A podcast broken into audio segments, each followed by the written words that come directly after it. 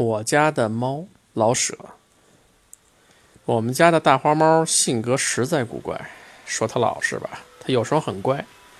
它会找个暖和的地方，成天睡大觉，无忧无虑，什么事也不过问。可是决定要出去玩玩，却会出去走一天一夜，任凭谁怎么呼唤，它也不肯回来。说它贪玩吧，的确是啊。要不怎么会一天一夜不回家呢？可是他听到老鼠的一点响动，有多么的尽职。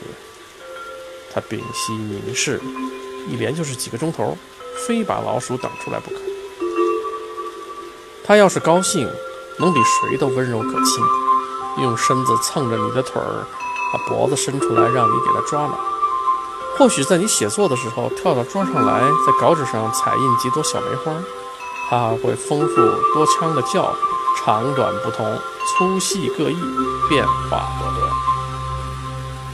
在不叫的时候，它还会咕噜的给自己解闷儿，这个都凭它自己的高兴啊。它要是不高兴啊，无论谁说多少好话，它一声也不出。它什么都不怕，哦，它什么都怕，总想藏起来，可是它又勇猛。不要说对付小虫和老鼠。就是遇上蛇也敢斗一斗。他小时候可逗人爱嘞，才来我们家刚好满月，腿脚还站不稳，已经学会了淘气，一根鸡毛一个线团都是他的好玩具，耍个没完没了。一玩起来不知道摔多少跟头，但是跌倒了马上就起来，再跑再跌，头撞在门上、桌腿上，撞疼了也不哭。